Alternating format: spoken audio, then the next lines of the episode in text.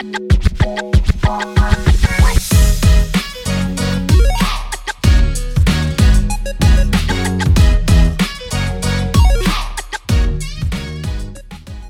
¿qué tal? ¿Cómo están? Espero que muy bien, como todos estos días.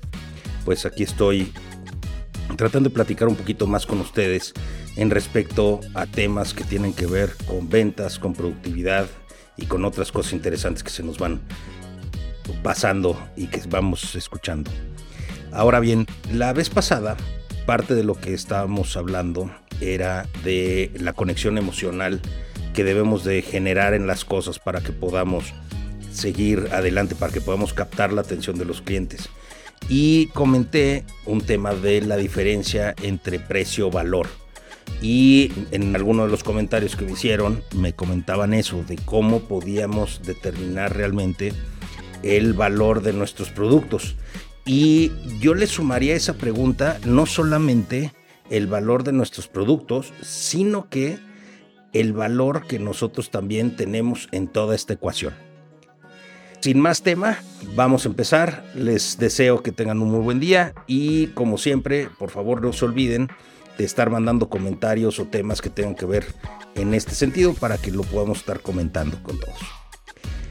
En el ejemplo de la relación precio-valor yo les ponía, bueno, pues es por ejemplo un lápiz. Un lápiz tiene un costo de manufactura por la madera, por el color que lleve dentro y por el color que lleve por fuera, la goma, el empaquetado, el transporte, etcétera, etcétera, etcétera. Pero generalmente pues un lápiz, sabemos, tiene un costo bastante bajo. En cambio, el valor, si bien efectivamente se deriva del precio, el valor tiene todo este bagaje y este contenido emocional, que era lo que hablábamos en el podcast anterior. Entonces, ahí es donde se genera una diferencia importante entre lo que es el precio y lo que es el valor. El valor de nuestros productos está efectivamente en nosotros hacérselo encontrar al cliente. ¿Por qué? Porque no solamente es el costo, en este caso, de los materiales, del concreto, del acero, la varilla, etcétera, que llevan todos nuestros productos, sino que además el, valor es todas esas cosas intrínsecas que tienen. Simplemente tiene valor al que nosotros estemos dentro del proyecto, eso le genera valor. Y esa parte del valor es mucho más emocional, porque en el ejemplo del lápiz que les ponía en un principio, ahí el costo del lápiz pues a lo mejor son 3 o 4 pesos, pero si ese lápiz tiene una particularidad, por ejemplo, este, lo compré cuando fui a a Disney World y entonces al cada vez verlo me recuerda de algo o ese lápiz pues resulta que era el lápiz con el que yo dibujaba con mi abuelito pues ese lápiz empezó a dejar de tener un precio específico por el cual se vende en el mercado y empieza a apreciar valor. El valor, como les comento, son todas esas cosas intangibles que le ponemos sumado al precio a las cosas. Entonces, en, el caso específico de los productos que nosotros hacemos, pues tienen mucho más valor.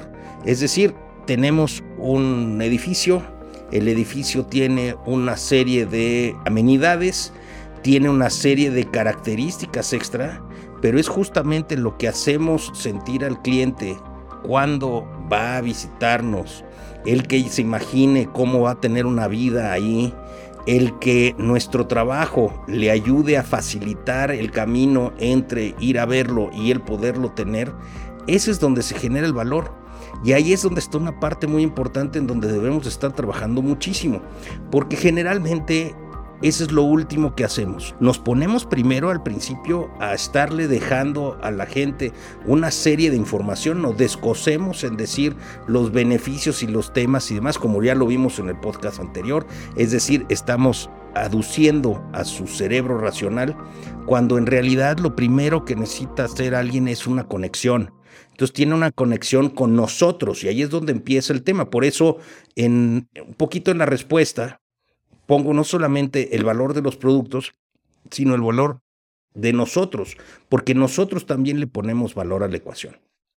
Entonces, ¿cómo le vamos a poner valor? Yo creo que ahí está la pregunta más importante.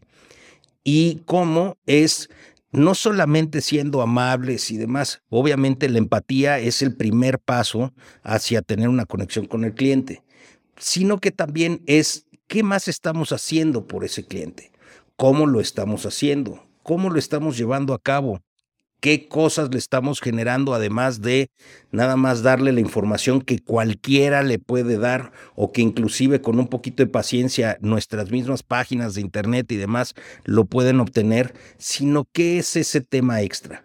¿Por qué nos van a comprar a nosotros y no le van a comprar a alguien más?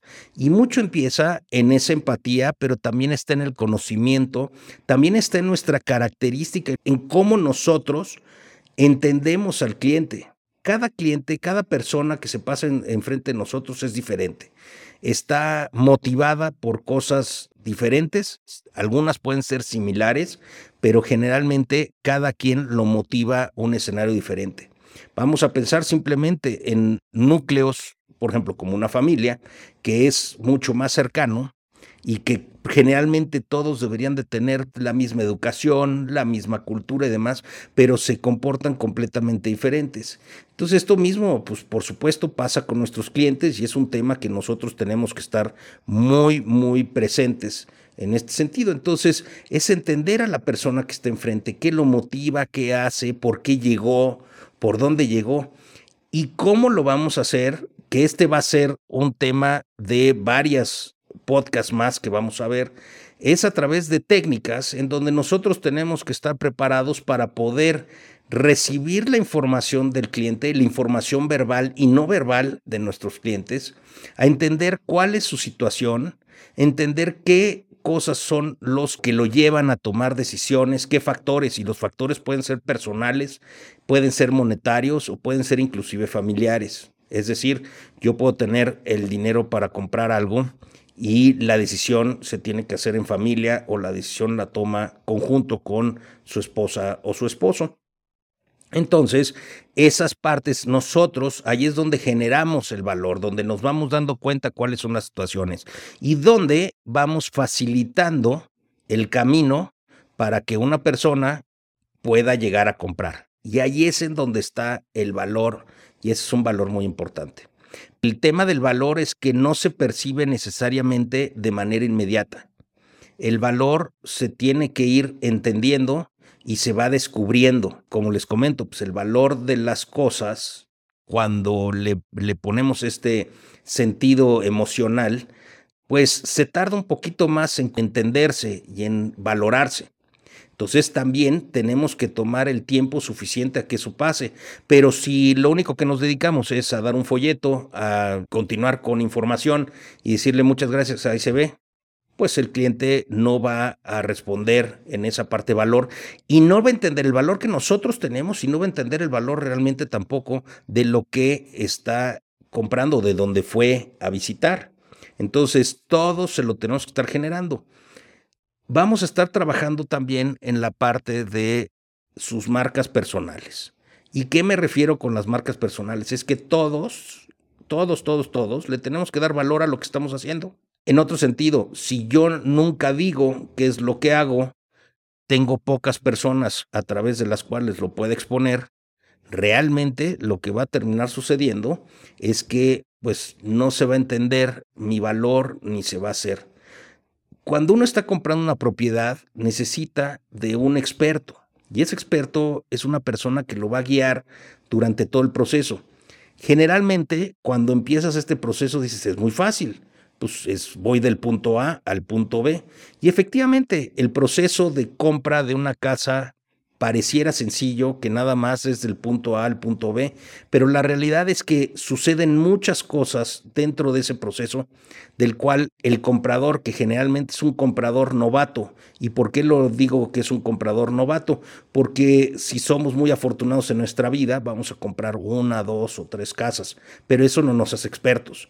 Y justamente el valor que busca una de las personas aquí es hablar con un experto, pero un experto que se vuelva el chupasangre, el vampiro, que hay una víctima allí, chup, me quiero chupar su dinero y todo lo que tiene, sino que al contrario, debemos de ser, por eso les comentaba la palabra facilitadores, y es una palabra que quiero que se queden, asesores.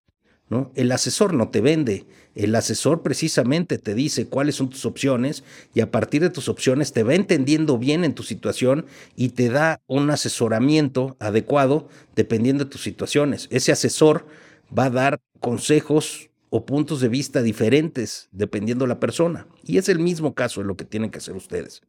Ponerle valor a lo que están haciendo es una serie de características y de acciones que tenemos que estar llevando en lo grupal, como grupo, como institución, y en lo particular, como personas. Pero ambas van de la mano y ambas son igual de importantes. Y eso es lo que tienen que estar trabajando. Es decir, todo el tiempo que estén en una guardia, pónganse a pensar, ¿y qué estoy haciendo que genere valor? que genera valor a lo que estoy haciendo y que le genera valor también a las personas que están acercándose conmigo. Porque yo soy mejor vendedor que otro. Y no es el choro lo que te va a hacer mejor, sino es la eficiencia. ¿Cómo vas a ayudar a esa persona de ir justamente de ese punto A a ese punto B de manera eficiente, de manera funcional y de manera en donde todas esas micro situaciones que se van pasando desde ir buscando qué es lo que quieren, cómo lo quieren, hasta ver el presupuesto y cómo es que lo van a llevar a cabo. Y hay que entender, no necesariamente alguien que tiene dinero efectivo, su mejor opción en ese momento es comprar con todo su dinero en efectivo. Hay muchas opciones, por eso parte muy importante de la generación de valor es lo que ustedes hacen para cultivarse como personas de valor. Y en eso me requiero particularmente a la parte de la capacitación y del estudio permanente que todos los profesionales, no importa lo que hagamos, tenemos que estar haciendo. Tenemos que ir entendiendo el mercado, tenemos que conocer del mercado, a ver qué hay, qué otras ofertas similares a la que tengo está, en dónde me comparo con esas y justamente dónde le voy encontrando el valor a lo que hago. Espero que con esta explicación ha quedado un poquito más claro la diferencia entre precio y valor y dónde encontrar el valor en lo que estamos haciendo. Por favor, les pido a todos que si tienen algún comentario, alguna duda o algo que tenga que ver relacionado con este podcast, nos dejen un comentario. Los escucho a todos y vamos a estar trabajando en otra serie de cosas que también son ayudas a este proceso de venta, a este proceso de generación de valor y este proceso de volvernos especialistas en materia de ventas inmobiliarias. Les agradezco mucho su tiempo, les deseo muy buen día y estamos aquí pendientes por cualquier cosa que necesiten.